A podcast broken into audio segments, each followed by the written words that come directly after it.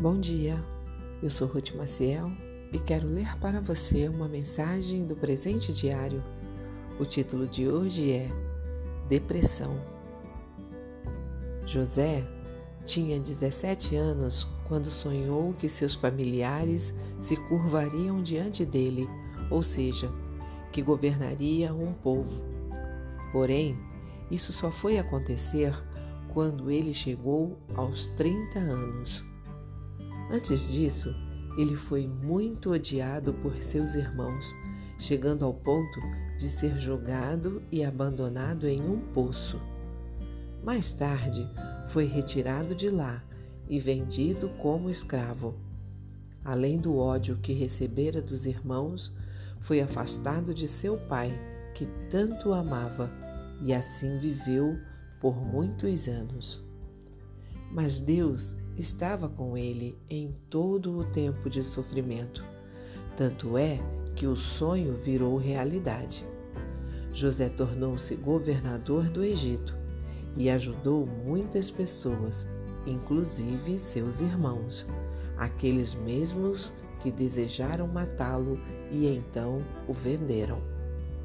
Já estava no poder quando teve dois filhos, Manassés e Efraim. O primeiro nome refere-se ao esquecimento do sofrimento vivido e da família distante. Já o segundo faz referência à prosperidade na terra onde tinha sofrido tanto.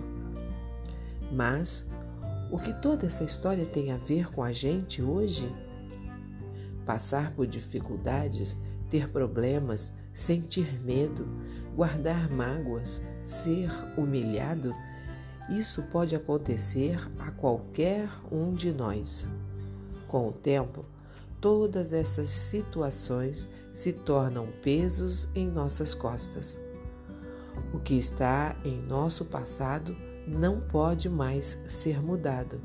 Ficar pensando nisso não melhora nada. O que fazer então? A resposta está na história de José: esquecer e progredir. Sentimentos e lembranças ruins em seu íntimo podem impedir que você volte a sorrir. Mas existe um jeito de deixar esse fardo pesado de lado e ser feliz como você nunca foi.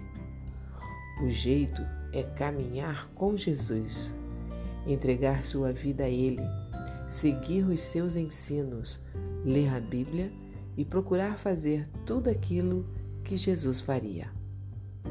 Um dia, Jesus disse: Eu sou o caminho, a verdade e a vida. Ninguém vem ao Pai senão por mim.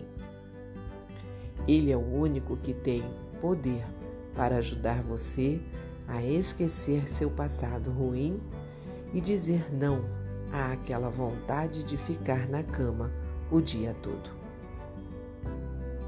Um pensamento para o dia?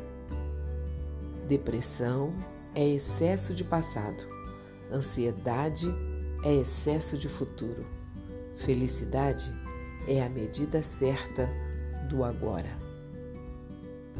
Se você gostou, compartilhe com outras pessoas, porque a palavra de Deus nunca volta vazia.